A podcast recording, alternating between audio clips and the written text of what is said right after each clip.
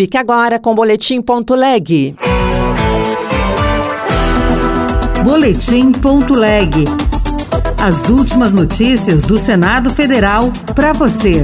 Presidente do Senado diz que debate sobre uso de inteligência artificial deve avançar. Inteligência artificial é algo muito novo. Provavelmente aquilo que nós fizemos no Congresso Nacional, em muito pouco espaço de tempo, nós vamos precisar rever e atualizar. Comissão aprova igualdade de assistência social a estrangeiros residentes. Eu sou Rosângela Tege e este é o Boletim.leg.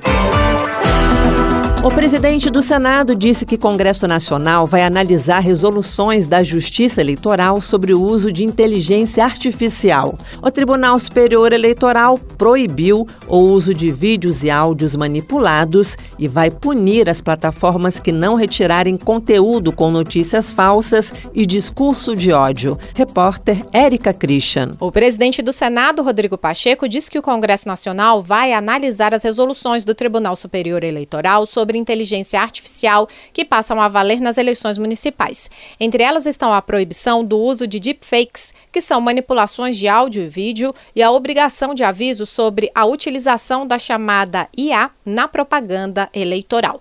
Também foram aprovadas a restrição do emprego de robôs para intermediar contato com o eleitor e a responsabilização das plataformas que não retirarem imediatamente conteúdos com desinformação, discurso de ódio e de mensagens antidemocráticas práticas racistas e homofóbicas. O presidente do Senado lembrou que a inteligência artificial é debatida numa comissão especial desde o ano passado. É natural que o Tribunal Superior Eleitoral possa estabelecer as resoluções para disciplinar aquilo que não é de reserva legal. Inteligência artificial é algo muito novo. Provavelmente aquilo que nós fizemos no Congresso Nacional, em muito pouco espaço de tempo, nós vamos precisar rever e atualizar. O relatório do Marco da Inteligência Artificial deverá ser votado pela comissão especial até o final de abril e, em seguida, encaminhado ao plenário.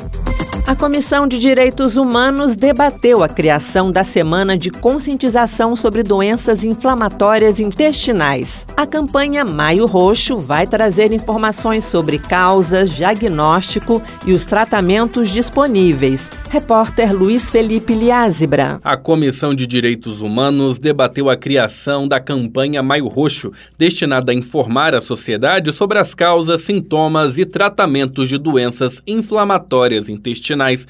A audiência contou com a presença de médico, pacientes e entidades da sociedade civil que reclamaram da distribuição de medicamento pelo SUS. A senadora Leila Barros, do PDT do Distrito Federal, diz que vai apoiar uma força-tarefa com o Ministério da Saúde para fiscalizar a falta de medicação. Vocês ganharam mais um parlamentar na causa, sim, porque realmente é uma situação que nos preocupa. Eu acho que é muito importante fazermos uma força-tarefa junto ao Ministério para entendermos melhor o que está acontecendo. Segundo Segundo a Sociedade Brasileira de Coloproctologia, a prevalência das doenças intestinais alcançou 100 casos para cada 100 mil habitantes no sistema público de saúde em 2020.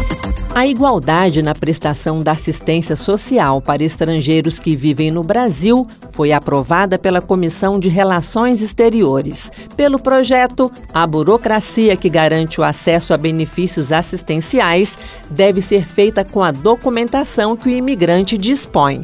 A repórter Marcela Cunha tem mais informações. A Comissão de Relações Exteriores aprovou a igualdade de direitos na prestação da assistência social para imigrantes residentes no Brasil. O projeto da senadora Mara Gabrilli, do PSD de São Paulo, busca reforçar o atendimento igualitário, com garantia de regularização rápida da documentação necessária para ter o acesso aos benefícios. Segundo ela, a ideia é simplificar e até eliminar burocracias que serviam como barreira para esses direitos. A senadora reforçou que as condições de vida dos imigrantes e a saída muitas vezes forçada dos países de origem dificulta a troca de informações e faz com que eles não disponham de todos os documentos exigidos no Brasil. Inclusão e empatia são palavras-chave para a gente planejar e promover as políticas públicas para pessoas migrantes e refugiadas.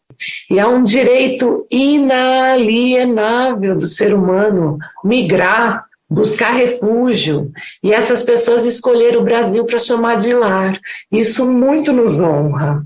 O relator da matéria, senador Humberto Costa, do PT de Pernambuco, estabeleceu que o Sistema Único de Assistência Social deve se adaptar à documentação da qual o imigrante dispõe. Agora a proposta será analisada pela Comissão de Assuntos Sociais. Outras notícias estão disponíveis em senado.leg.br barra rádio. Você ouviu Boletim.leg. Notícias do Senado Federal.